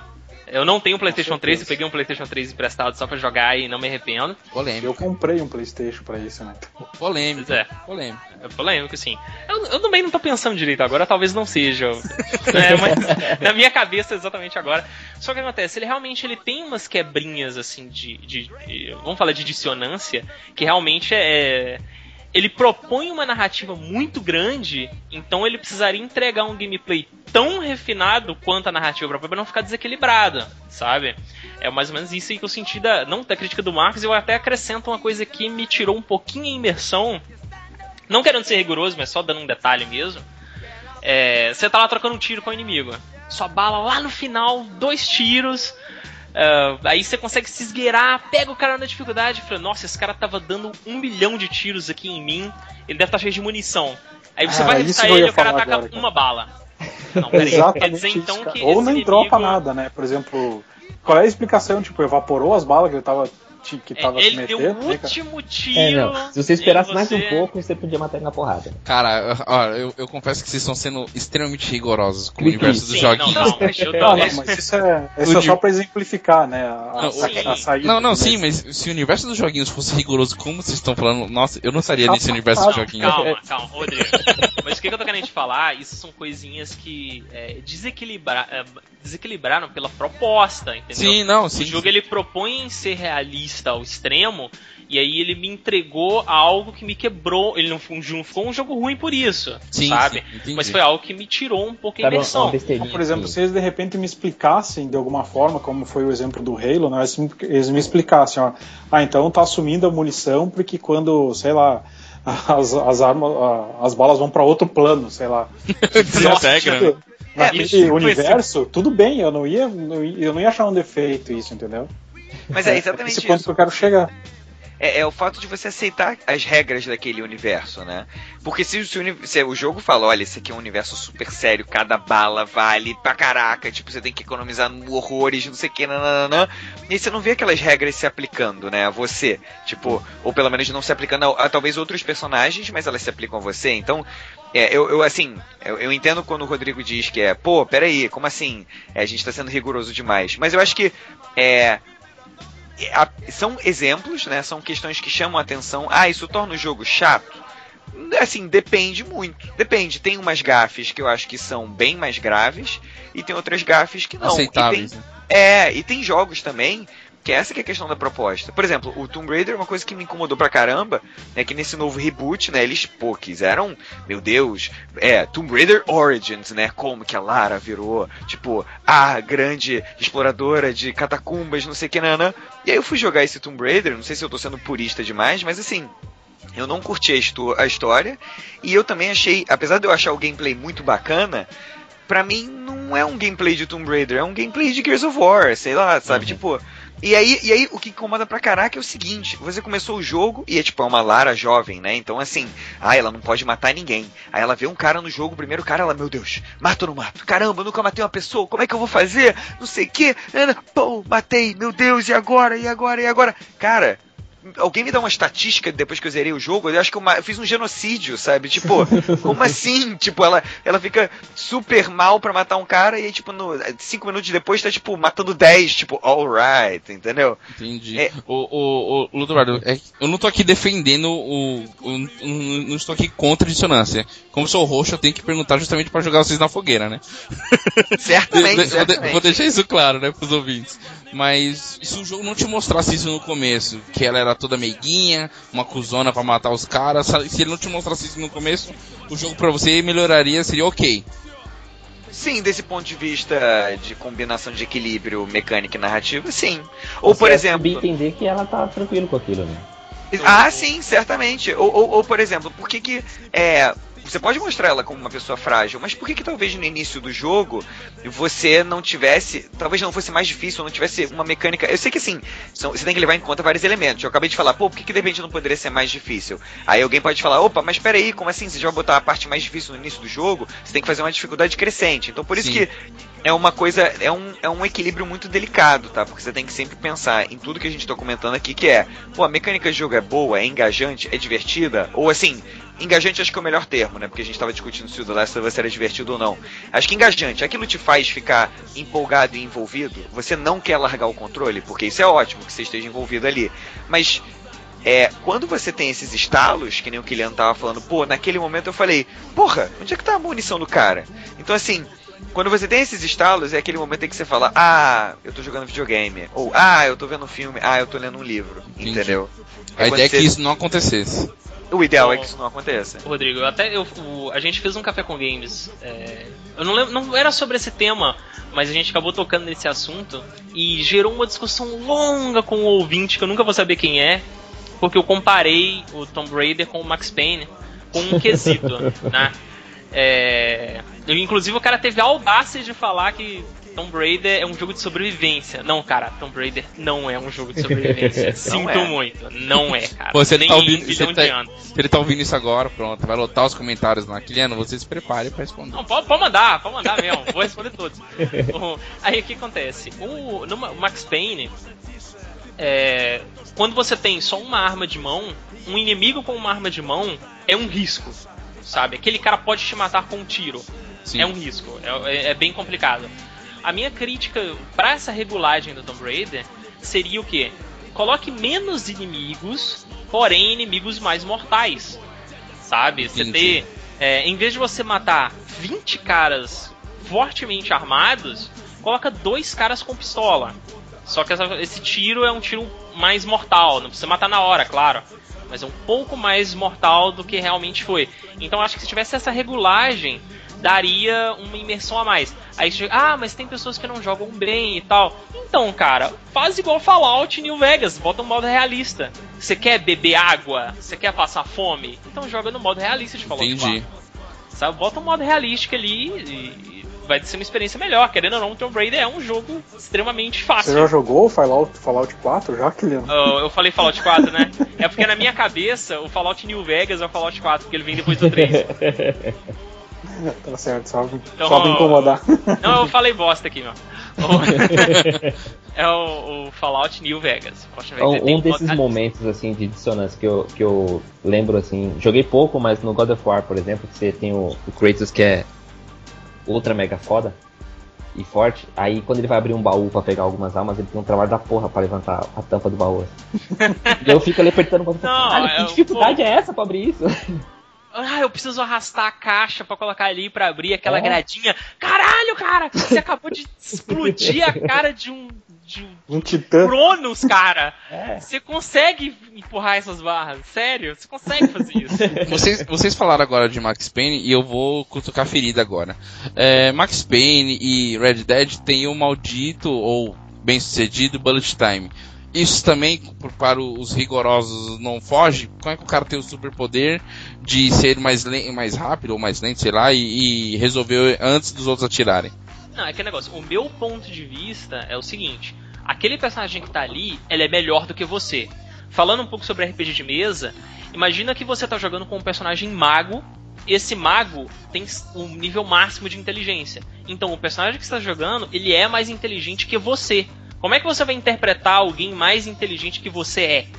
É, então, a- a- esses benefícios que parecem ser superpoderes, eles na verdade são as habilidades do personagem que se extrapolam às suas, sabe? O- é claro que o Bullet Time você tem que ter a suspensão de descrença e tal, mas o Bullet Time é simplesmente o fator. O Max Payne tem bolas de aço.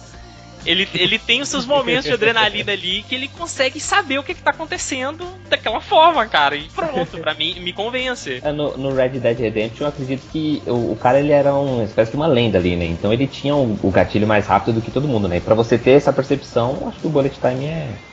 Cara, show de bola, acho que se Encaixado. enquadrou perfeitamente aí. É. É, E, e- e eu acho que também tem uma coisa, nenhum dos dois jogos é, nem o Max Payne nem o Red Dead, eles entraram em grandes detalhes para tentar explicar o que, que era o bullet time. E, e Então, isso é ao- válido, né? Isso é, isso é muito válido, porque ao não explicar, você deixa essa interpretação que nem a gente tá fazendo aqui, por conta Sim, do, do jogador como leitor. Então, assim, quando você tá interpretando, é, você dá o seu sentido para aquilo. E que faz todo sentido na lógica de jogo, né? Porque você que também tá é, jogando ali com o personagem. Acho que talvez, dependendo da situação, se eles tentassem explicar em grandes detalhes, talvez ficasse. é, Talvez até fosse um problema, entendeu? Seria um Porque- problema pra eles, porque qualquer falha seria muito perceptível. Né? É, é, é. Ia virar um, um erro muito grande no, em algum momento Sim. do jogo se eles pisassem na bola. o, Max Payne, assim, eu lembro que quando saiu o primeiro Max Payne, tipo, ele era pra ser o jogo estilo Matrix. Só que, tipo assim, ele saiu antes do. Que agora eu não vou lembrar o nome, que é aquele jogo do, do Inspector Tequila, baseado nos filmes do John Woo. É. E, enfim, era o jogo que tinha Bullet Time. Só que ele era uma temática totalmente no ar e em momento nenhum ele entrava em detalhes. Tudo que você sabia, e aí novamente isso é interpretação, não é resposta definitiva nem nada, é que o Max Payne ele usa ao longo do jogo, uma, ao longo de toda a série, na verdade, uma quantidade insana de painkillers, né? tipo de Tilenol e de coisas pra, pra, sei lá, suprimir a dor dele, sabe? Sei lá, se isso afeta também. Ele tá com umas 250 balas no corpo, né, cara? É. Ignorando a dor de todas elas. Na teoria, se você tomar tantos analgésicos quanto ele, você vai ficar da mesma forma. Só tem uma forma de descobrir, né? Galera, não façam isso. Se fizerem, não falem que foi recomendação do Games com Biscoito. É, não, o que, que me convenceu do Max Payne foi na, na primeira parte do tiroteio. É, foi o primeiro tiroteio do jogo. O Max Payne ele pensa alguma coisa do tipo: Ah, deixa eu ver se eu sou tão bom igual eu era. Sabe? Ele solta alguma dessa. Aí, me aquela frase me convenceu. Eu falei: Não, isso aqui é a habilidade dele, o cara é foda. Ok. Eu Não não, pode dar eu não consigo ser tão habilidoso com o mouse, então realmente o jogo precisa desacelerar o tempo pra eu poder acompanhar o Max. ah, entendi. Eu lembro que o Fear tem também, né? Um, Tem, um tem, tem qualificado, o mas eu não Fear- lembro qual a justificativa dele. E o, mas o Fear se dá o trabalho de explicar isso, porque no Fear é, você é uma espécie de, sei lá, experimento genético, etc, entendeu? Então, assim, existem elementos sobrenaturais e modificações genéticas que te garantem aquele poder. Aquele poder, ele realmente existe, ele não é um, um, sei lá, um, um elemento apenas na mecânica do jogo. Aquilo tem um motivo de existir, entendeu? É, então, por isso, ah, por ele ter explicado dessa forma e por dentro desse contexto, ok. Aí a gente, a gente tolera, vamos dizer assim. É aquela nossa, não quebra do aquela suspensão, né? É, tem a audição do The Last of Us também, que eu acho que ele usou de uma forma tão genial esse negócio. Ninguém reclamou, sabe? É, a lá Mark of the Ninja, né, cara? É, então, mas Sim. a gente também é- aplica desse jeito. Não, o, o engraçado é que, só sobre a audição do The Last of Us, é, eu confesso que assim, eu gostei da solução da audição, é, mas ao mesmo tempo também é, é um elemento que em momento nenhum o jogo tentou explicar. A audição por si só, eu não sei, eu, eu ainda tenho alguns. Eu aceitei, mas eu acho que se eu ficar pensando demais sobre ela, eu vou começar a me irritar. Então, tipo assim. Vai começar a não aceitar, né? É, é. Alguém tinha comentado alguma coisa que era uma teoria. Aí, novamente, interpretação do leitor, não houve explicação nenhuma por parte da Naughty Dog. Mas assim, uma interpretação de que talvez o. o qual é o nome? O Joe, ele tivesse de alguma forma infectado de alguma forma é, pelo suposto vírus lá e isso de alguma forma tivesse afetado os sentidos dele. Assim, não existe qualquer comprovação nem nada, é, e é bem possível que não, na verdade, mas são formas que os jogadores acham de tentar explicar as coisas que acontecem no jogo, entendeu? Não, ó, Isso, eu- isso eu você só vai descobrir no The Last of Us Origin. Beleza. Não, não, isso aí pode ser explicado com um vídeo, um link no YouTube do Topa Tudo por Dinheiro com Silvio Santos. Nossa, Que tinha, pois é, que tinha uma prova. foi longe, hein? Foi mesmo. Eu nunca esqueci isso, cara. O que, que acontece? Tinha uma luta de travesseiro que os caras faziam vendado. A prova era essa. Era uma luta de travesseiro que os caras faziam vendado. Aí o que, que o Silvio Santos fez? O Silvio Santos vendou o cara. E aí ele, enxergando, pegou o travesseiro e começou a dar travesseirada no cara. Tipo, ele dava uma travesseirada no cara e afastava. Aí pensava, ah, esse cara não vai saber onde eu tô, ele não consegue enxergar. O cara socou travesseirada no Silvio Santos, cara. Porque, cara, mesmo sem enxergar, ele conseguia saber onde ele tava. Então, eu, a, a parada do- da audição do Last of Us não é só audição, sabe? É uma percepção natural que a gente tem. envolvendo ar, cheiro e coisas. E pra quem tá naquela situação, tá sempre alerta, né, Kilian? Ah, Sim, eu- a, a parada do Last of Us me enganou, cara. Me convenceu, eu não contestei em nenhum segundo ali. A parada da munição que me tirou. da- É, mas é a mesma coisa que o pessoal da que o pessoal que tem deficiência visual, né? Eles têm os outros sentidos extremamente mais Aguçados. aguçados. É, né? é uma espécie de, de ecolocation, né? É. um troço assim, meio radar e tal. Mas, mas é, é, é, a, a audição do, do Last of Us realmente ela não. Assim, eu joguei o jogo do início ao fim, curti muito, etc. E não foi uma coisa que tenha me, me incomodado nesse ponto. O que me incomodou mesmo, que era. Acho que era Marcos, né, que tinha comentado da, da- dele ficar ferido. Sim, sim. Então, assim, é aí que tem. Tem uma parte no jogo que, assim, que realmente eu falei, ah, peraí, jogo. Tipo, pera lá, pera lá. Da forma como você me contou isso, tipo assim, é, você tá jogando o jogo e você se machuca, você tem a chance gigantesca de morrer, mas às vezes você ainda consegue sobreviver, sei lá, uns tiros bem bizarros, entendeu? Tipo, ou tiros de pistola, às vezes até de escopeta. Só que aí acontece uma coisa que tá fora do controle do jogador, e esse que é o problema, são coisas que acontecem que, com, sobre nas quais o jogador não Uma pode fazer nada, né? É, uma cutscene. E aí você fala, ah, pera lá. Não, como assim? Como assim? Eu faço melhor. É, é, é o problema do. De você tá jogando. Que nem o. Enfim, você tá, você tá jogando, aí você faz uma coisa no gameplay. Daqui a pouco passa aquela cutscene e, tipo, o seu personagem ou é um imbecil, ou é, tipo, infinitamente melhor do que você. Aí você fala, ah, qual é? Por que, que eu não posso fazer essas coisas? Entendi. E, e ao contrário, já, já, já pegou a situação é, em que é, tava ok, o jogo tava ok, e se ele não tivesse, não fosse tão rigoroso, tão rigoroso a dissonância, ele fosse mais lúdico, fosse inspiração total, ele, ele seria mais legal. Já teve ao Duke contrário? Nukem Forever. Forever. Explica isso aí, cara, pelo amor de Deus. Explica agora, se justifique-se, queria. Cara, Saints Row fez tudo que Duke Nukem Forever deveria ter feito, sabe? Esquece as paradas antigas, as piadas prontas, faz algo novo, sei lá, pira aí, cara, sabe? É só isso, eu quero ver o Duke Nukem fazendo Duke Nukisses. É, Não copiando o passado, né? Tentando É, não só copiando o passado. O, o início do jogo eu gostei muito porque eu achei que ele ia ser uma homenagem aos FPS, sabe? Eu achei que ele ia ser uma homenagem a, a, a tudo ali e tal. Mas depois, sei lá, me botou pra pilotar kart, sabe? Não, É, ele, ele, mas, mas quer ver uma coisa ele que. no- avacalhou, né? O, o Duke Nukem Forever, assim, de fato, é horroroso. Eu, eu, eu, tipo assim, acho que eu desisti no jogo naquela hora que, que eu virei uma miniatura e tinha que ficar pulando de móvel em móvel, assim, tipo... Eu, fiquei, eu desisti quando eu fiquei miniatura e entrei no carregador remoto. Ou seja, Ah, é, é hora nossa. de jogo, né? Cara, Não, assim, eu, tipo, eu fui mais longe que todos vocês. Toy meus Story. né? Mas assim, uma coisa que me incomodou profundamente, aí eu acho que isso tava acontecendo no Duke Nukem Forever, é que você só podia carregar duas armas por vez, não era um troço assim? Ou não? Sim, Era sim. assim, era assim. Então, isso- eu gostei isso- disso. Você gostou disso? Adorei, cara, sério. Pra mim, isso é tipo assim, isso é nada a ver com Duke Nukem. O universo, a proposta do mundo do Duke Nukem é que você carregue qualquer arma gigante, tipo, porra. E o Duke Nukem, tipo, tem trocenta. A É graça do do 1 ao 9 no, mal, Arma- no teclado, né, cara? Né? Sim, É, cara. é. E tipo, a graça era você, ah não, pera aí, agora eu vou usar a escopeta. Ah não, agora eu vou usar a arma que faz os caras virarem miniatura e eu piso em cima deles. Ah não, agora eu vou usar a Big Fucking Gun. Agora eu vou usar, sei lá, entendeu? É, Big, Big... vocês falando agora aqui, realmente eu acho que teria sido mais divertido se tivessem me dado todas as armas. Caramba, o ido vai convencer o Kiliano assim na fração de Não, segundo. não é isso. Não, é a proposta do Duke Nukem. O Duke Nukem é tipo é aquele humor escrachado, tipo, entendeu? O humor dele, a proposta narrativa do Duke Nukem é uma. Por que, que você não leva essa mesma proposta narrativa pra mecânica? Entendeu? Se, se, tipo, porra, se, o- se o Duke Nukem tem tanta preocupação em ser, tipo, espalhafatoso e, tipo, completamente absurdo, tipo, olha a história, né? Pelo amor de Deus. Mas assim, Cara, nossa, sabe uma coisa que você falou e agora que eu lembrei? O Duke, e que eu achei isso genial, achei um belo acerto. O Duke Duke não tem barra de vida, ele tem barra de ego. É verdade. Achei, eu É, achei é, isso é. ótimo.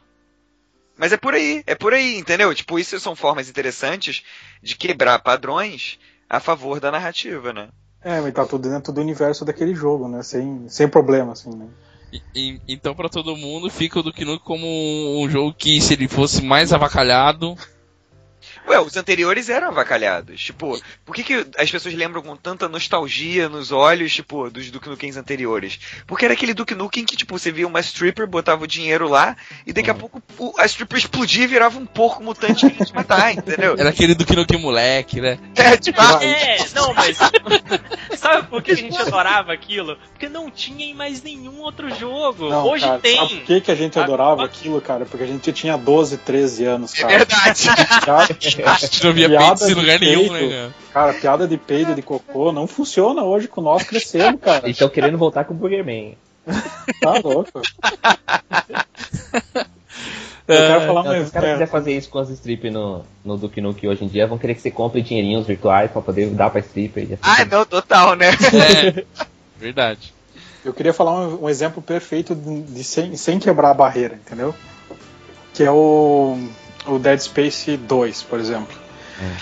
O Um já veio com isso, né, cara? Ele tem uma, uma imersão tão grande, mas tão grande assim, ó, que ele não tem HUD, por exemplo. Ele não tem a ener- barra de energia na tela, não tem ah, tudo quanta nele, munição tu carrega, é tudo nele. Sim, Isso aí é nenhuma hora te tira a imersão do jogo, sabe? Tu acredita que tu tá vivendo na, naquilo ali. É a tecnologia daquele mundo, entende? Por exemplo, pra tu abrir o menu, É o ele inventário projeta, ali né? mesmo, né? É, ele projeta aquilo ali como se fosse uma holografia, entendeu? É, e daí tu escolhe as coisas ali, por exemplo, na tua arma pra trocar. É muito Tu pode carregar só quatro armas. É pra tem- trocar de roupa, é dentro da máquina. é dentro da máquina. Então é tipo assim, ele não te tira. Ele te, te leva o jogo inteiro sem te tirar da. Sem, sem suspender a, a, a tua, tua crença naquele mundo. E- Eu, eu ia até falar que, ah, mas se ele fosse FPS, também seria tranquilo, porque ia ter o HUD dele na- no visor dele. Mas o Crysis fez isso e não sei se deu muito certo, né?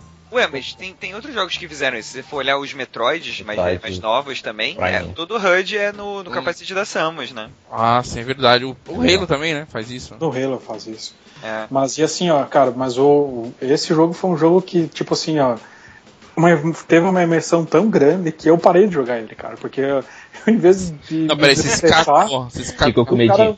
cara, cara, sabe o que que é ter uma tensão assim que tipo não passa, tipo, meu meu Deus, eu não quero passar por essa experiência, sabe? É muito foda, tipo, por que, que eu vou ficar aqui enroando os dentes? E, cara, Tô contigo, eu chutei, Marcos. eu, sou chutei a mesa duas vezes, eu quase quebrei o dedo por causa de levar Caraca! porra, cara. Cara, eu Então, tipo assim, não quero passar por isso, cara, foda-se. Depois É, dessa, é, Marcos passou então. a jogar só de tênis, né?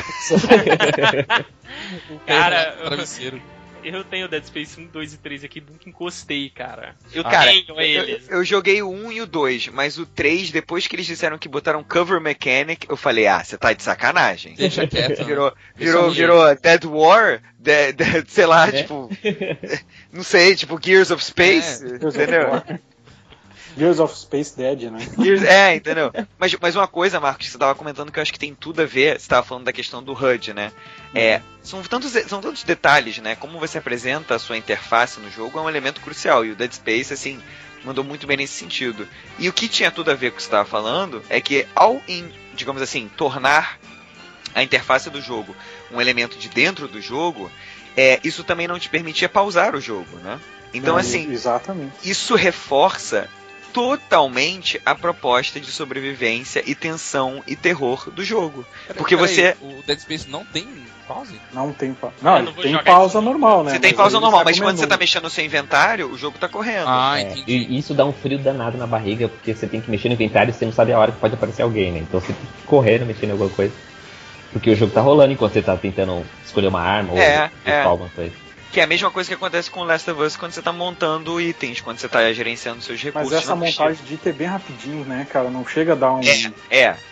É, É. mas você ainda fica vulnerável, né? Então a Não, gente- não, cara, aqui a gente falou é, tanto de detalhezinho de rodapé de The Last of Us, mas os caras têm um uns acertos tão absurdos.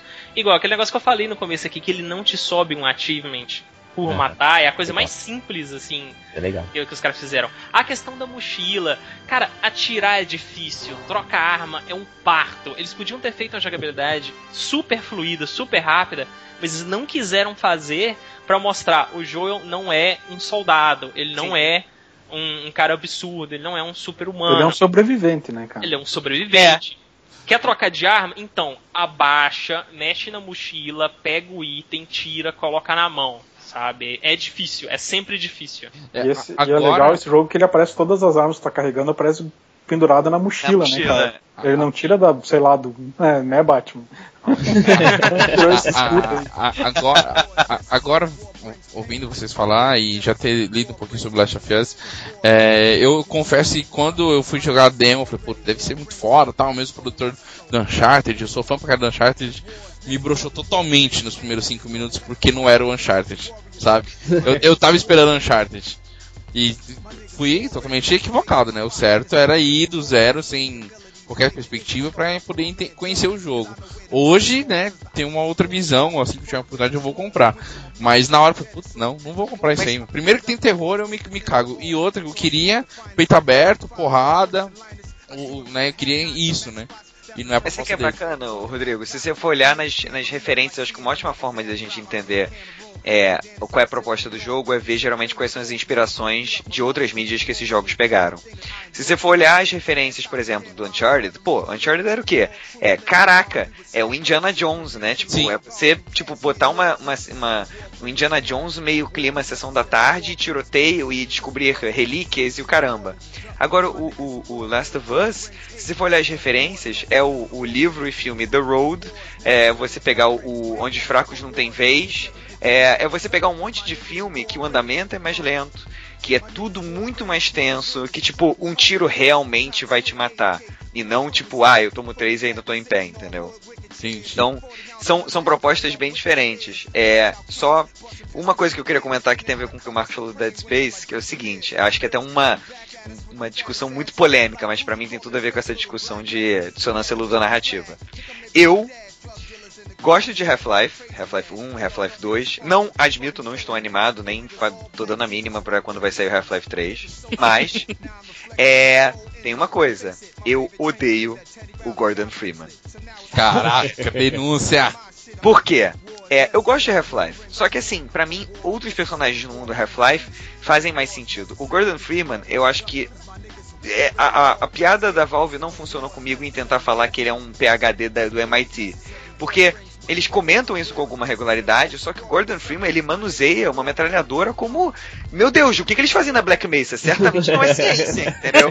Tipo. E, e aí, cara, o cara manuseia uma metralhadora de uma maneira assim incrível e ele fica usando um pé de cabra como se fosse, eu não sei, ele tem uma, uma mobilidade com a mão incrível também, plá, plá, plá, plá, destruindo tudo com o pé de cabra.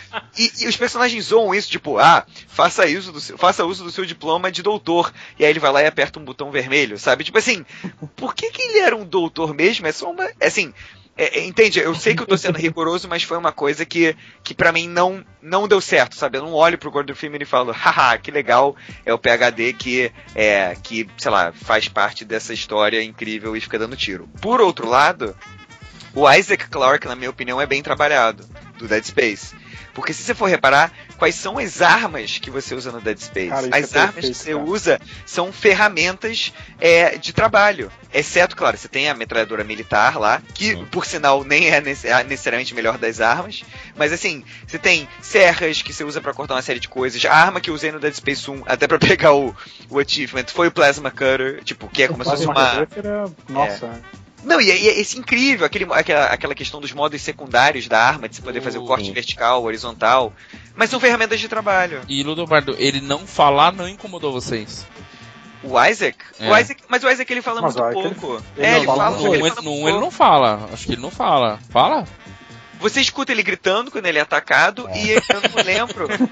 É, é, tipo. E, e sabe que é legal? Você, o sound Ó, design. cara, não, gritar até mudo grita. Mas eu digo assim, eu não tô lembrando. é, No início do jogo ele realmente ele fala pouquinho. Ou É. ele não, não fala. Acho que ele não fala. Acho que no 1 ele não fala. Eu acho É, que no no dois ele ele fala.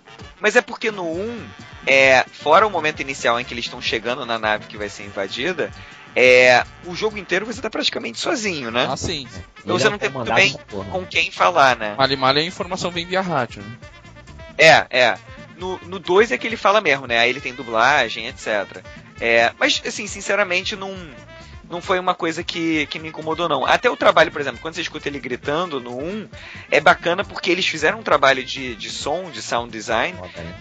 Porque você escuta o grito do cara como se fosse dentro da roupa, do capacete, velho, bem meio abafado. isso é muito entendeu? foda, cara. Isso é sensacional. As cenas que você tá no espaço, tipo, a gente fica criticando Guerra nas Estrelas porque tem explosão de TIE Fighter. Tipo, as cenas do espaço do Dead Space não tem som. Tipo, o som que você escuta é o som dele na- dentro da roupa dele, que é, na Sim. verdade, você, entendeu? Verdade. Então, assim, são umas coisas muito bacanas. E, e os próprios problemas que você precisa resolver no Dead Space, tudo bem que, assim, vamos combinar, né? Se fosse outro personagem que não fosse o engenheiro, provavelmente com aquele sistema lá de telecinese eles iam conseguir resolver o problema. Mas mesmo assim, você fala, ah, pô, pelo menos é um engenheiro que tá indo lá resolver e botando a máquina de volta pra funcionar. O que você mais vê nos, nos jogos e nas histórias é tipo, eu sou um soldado. Caramba, e o que, que eu faço aqui? Ah, aperta esse botão que você conseguiu consertar um mega problema de informática, sabe? Aí você tipo, ah, tá. Simples assim, né? É, é. É, então é isso aí, galera. A gente falou bastante sobre dissonância. Eu ainda, agora entendo o que, que é. Realmente eu vim bem confuso ainda. Ah, agora eu entendi, cara. É. Mas na verdade a comissão, então tu que vai ter que pagar pra gente. né? Filho da mãe chamou todo mundo aqui só pra explicar pra ele o que, que Pois era. é, né, cara? Preguiça de procurar no Google. Ah, Filho cara. da puta, né? preguiçoso. E. E na, na verdade agora todo mundo entendeu um pouquinho. Quem não entendeu, vai ler, vai correr atrás, né? E eu queria jogar agora aqui pra, pra fechar o cast. é, um jogo que aplica-se po- positivamente e uma negativamente. Bem rapidinho, cada um aí. Eu, eu vou falar primeiro, enquanto vocês pensam. Eu vou citar dois jogos, porque eu, eu aprendi agora com os meus amigos aqui. Ah! E então vou, vou colocar o Halo como uma aplicação positiva, devido a usar o universo dele lá.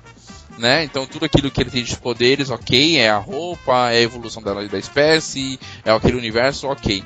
E o negativo, então, que eu vou aplicar é um jogo que eu gosto muito, tá no meu top 10 de jogos na história. O João vai, vai concordar quando eu falar do momento. É o Deep Fear. É um jogo de Saturno, né, que foi lançado na mesma, na, mesma, na mesma época do Resident Evil 2, né, então era uma concorrência ali, eram uns monstros debaixo d'água, você vivia dentro de uma base de- dentro d'água. Então, há momentos você estava num lugar seco e, e os lugares alagados, só que o lugar alagado era a sala toda alagada, até o topo. E o João sempre não quis jogar esse jogo. Nossa, ele jogou esse jogo, sei lá, 5, 10 anos atrás, 8 anos atrás. O João nunca quis jogar um jogo, esse jogo porque numa sala estava é, tudo sequinho e ele é, migrava de sala igual Resident 1, né? Tinha aquele loading pra carregar de uma sala pra outra. Trava a Quando você porta abrindo. chegava na outra sala, tava, meu, até o tampo de água. Como, né? Se a outra sala tava sequinha, né? Então isso que realmente quebra, né? Eu acho, Eu que, eu, acho, acho que eu aprendi a lição certa, né? Isso realmente que- quebra o ritmo, né? Que teria que estar tudo, medi tudo médio alagado, ou médio cheio, ou médio vazio, não sei, né? Mas isso realmente quebra, e agora, conhecendo um pouco mais do que é a dissonância e luta narrativa, e isso realmente quebra. Na, na época que eu joguei, sei lá, eu joguei isso em 2002, 2001, por aí, 2000. É, foda-se, né, cara? Você nem sabia de nada, achava muito louco o jogo e pronto. Mas entendendo hoje, isso realmente quebra o ritmo do jogo, né? Como é que tô numa sala totalmente seca e a outra tá até o tampo cheia e essa água não vai pra lugar nenhum, né? Quer ver uma coisa legal, Rodrigo? Só comentando muito rápido sobre Resident Evil, você falou. Sim. É assim, isso não vai estragar a experiência de ninguém, mas é uma coisa que depois comentaram comigo, eu fiquei. Sabe, tipo, claque de, de seriado, sabe? Que você, tipo, você nunca tá vendo uma cena lá, e aí daqui a pouco você escuta aquela risada gravada. Aí alguém fala, essa risada gravada incomoda, né? Aí você não consegue parar de escutar a maldita risada gravada no fundo. Aconteceu uma coisa similar comigo no Resident Evil, que é o seguinte, você tava falando das cenas, né? Que você aperta aquela. Você vai entrar numa sala e mostra a porta abrindo, você tá subindo uma escada e você tá subindo a escada e mostra, tipo, subindo a escada. Só que você já reparou que quando a porta tá abrindo, ok, a porta abre normal. Quando você tá subindo a escada, nossa, o Chris Redfield deve ser um retardado, ele sobe que nem um coelho, porque, tipo, ele pula um degrau, um degrau, um degrau, um degrau. Não é tipo uma É, pessoa subindo a escada normalmente, sabe? É tipo você pulando de degrau em degrau. Aí eu, caraca, que bizarro! Quem que sobe escada assim? É, pode... Você tá com pressa, você vem correndo até a escada, aí ele sobe um, um, um, um, depois continua correndo de novo. É, A mãe deles ensinou pra ele que era perigoso correr nas correndo a escadas. escada. Não corre na escada, menina. beleza, esses foram os meus dois. Marcos, consegue falar dois, hein? Cara, eu tenho. O positivo um, e o negativo? o positivo é o Dead Space, que eu já falei, né? Os motivos pelo qual. E o negativo, cara, o Resident Evil, um dos primeiros, que até foi minha frase de entrada, né, cara? Puta merda, cara. Como é que eu não consigo passar? Abrir uma porta com uma, uma Hakut Launch aqui na mão e que, que, que eu uso uma chave, cara, de, pra estourar uma porta de madeira. Vá merda.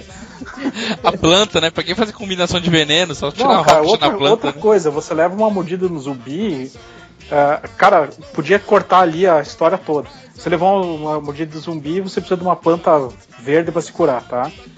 É pra Só que você se curou do vírus, cara. Você foi mordido, você tá, vai virar um zumbi. Não, você não vira um zumbi. Você usa uma planta e tá cura ali. Da... A, a cidade inteira não percebeu o esquema da Cara, a planta. cidade inteira não percebeu que a cura pro vírus tá ali na porra daquela planta, meu.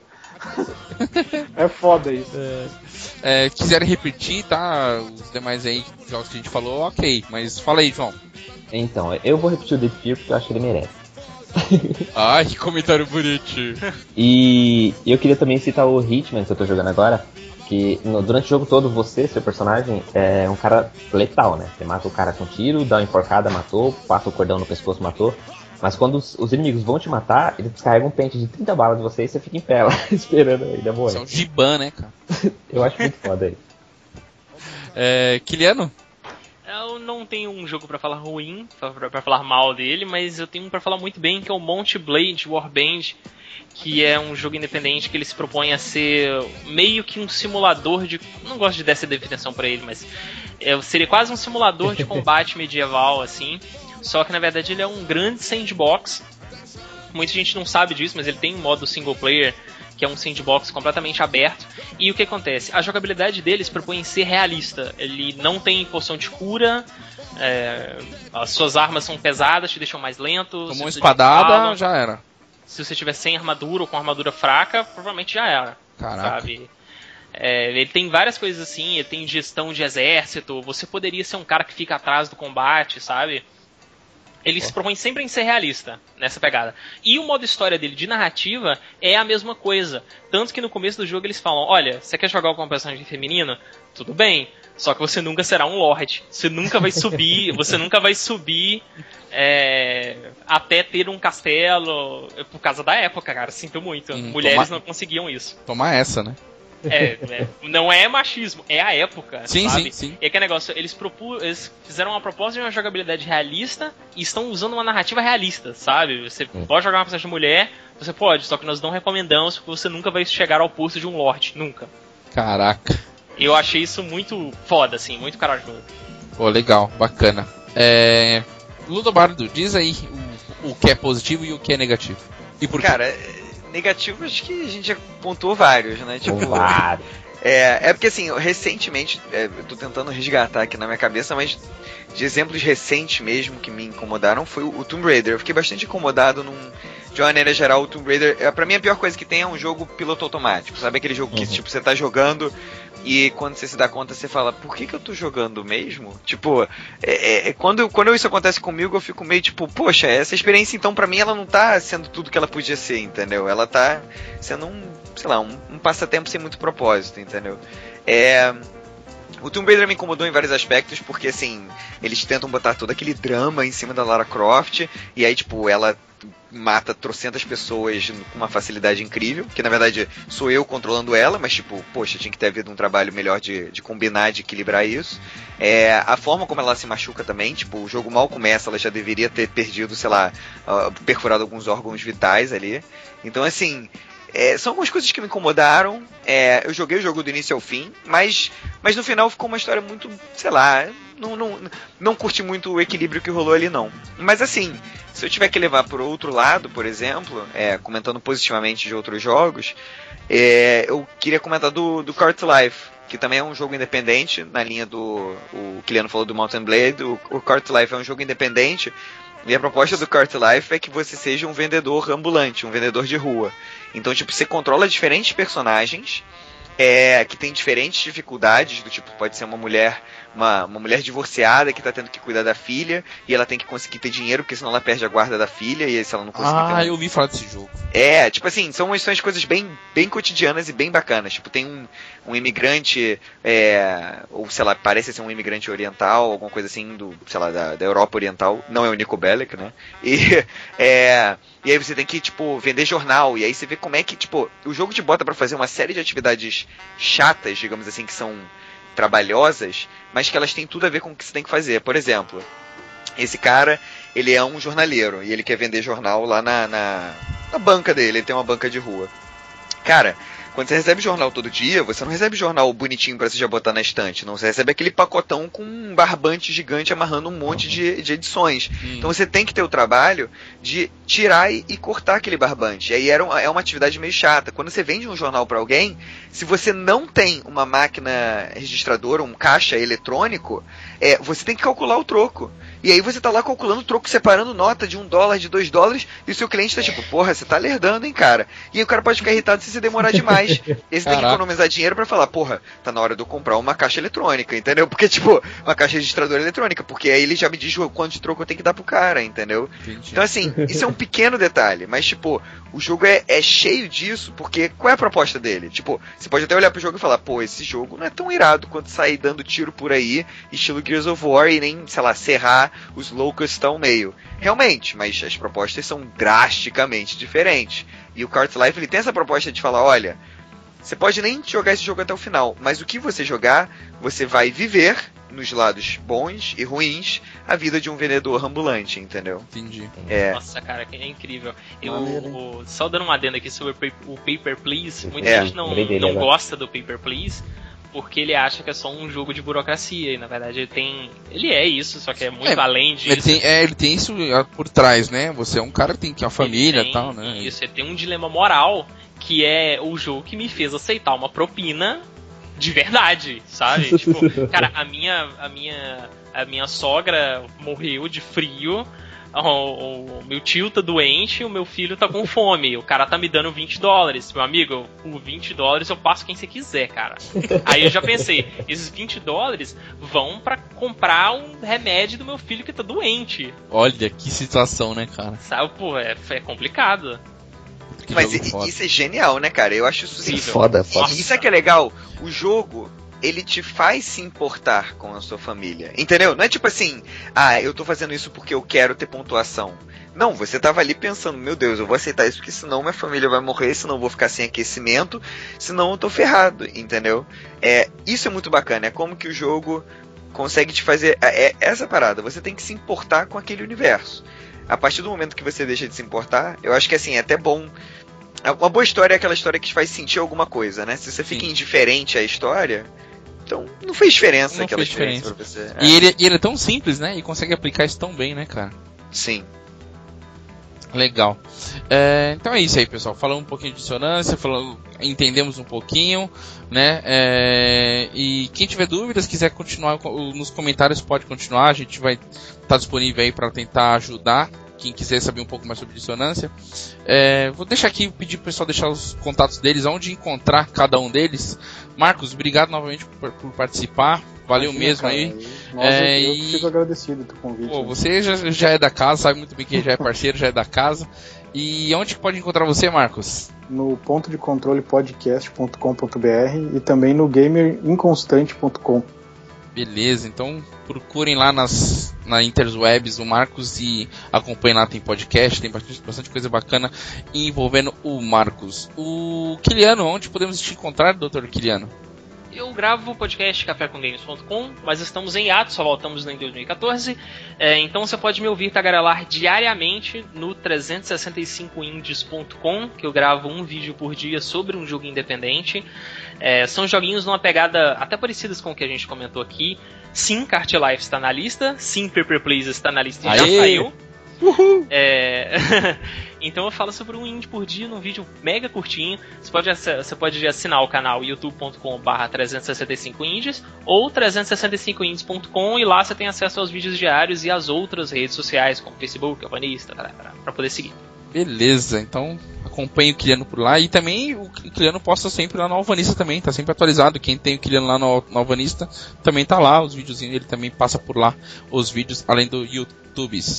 É, Doutor Ludobardo, muito obrigado pela participação. Você é o único convidado aqui, os outros já são tudo da casa. Que isso acabe em breve, né? É, não, daqui, convidado. É, daqui uns dois, três minutos acaba, cara. Então no próximo a gente já manda você pra aquele lugar, já derruba você, vira, vira Babilônia. Pô, obrigadão mesmo pela participação, cara. E aonde podem encontrar o Dr. Ludobardo? Cara, eu, eu que agradeço e é muito bom conhecer o pessoal também. Kiliano já conhecia, mas os outros integrantes não conhecia, é sempre um prazer. É, Onde vocês podem encontrar? É, no YouTube eu também tenho o canal do Ludobardo. Não é difícil porque Ludo dá Ludo dissonância, né? É, e aí é Ludobardo, ou seja, né, quem jogava RPG é, sabe que não é uma classe boa para se usar para dar porrada, mas é o cara Não. que gosta de contar história. Então, é, pois é, né? Eu acho Geralmente que tem um carisma alto, né? Pelo menos isso, né? Ô, garoto, É. tá. E, e aí lá no YouTube tem esse meu canal em que eu foco em é, análises de jogos, mas principalmente levando em conta essa análise da experiência do jogo. Ou seja, eu discuto é, o roteiro do jogo e aí eu vejo se isso faz sentido. Ou seja, se há é, dissonância ludo- ludonarrativa, se não, se há um bom trabalho feito ali com o jogo. É, Além disso, também no canal, quem quiser ver notícias, não notícias, mas atualizações de uma maneira geral, é, aqui no Rio de Janeiro eu apresento um programa de rádio, na Rádio Mix, então também quem escutar rádio de segunda a sexta, eu faço um programa com. É, são drops, né? Um minuto rapidinho comentando diversos aspectos, então busco dar atenção para jogos brasileiros independentes, é, notícias inusitadas envolvendo, sei lá, Edward Snowden e jogos, enfim. É, enfim, é fácil achar, é só botar Ludobardo no YouTube, e aí você acha tanto o canal do YouTube como comunidade no Facebook, tá todo mundo inteiramente convidado a participar e, enfim, a gente poder falar sobre narrativa! Uou! Narrativa!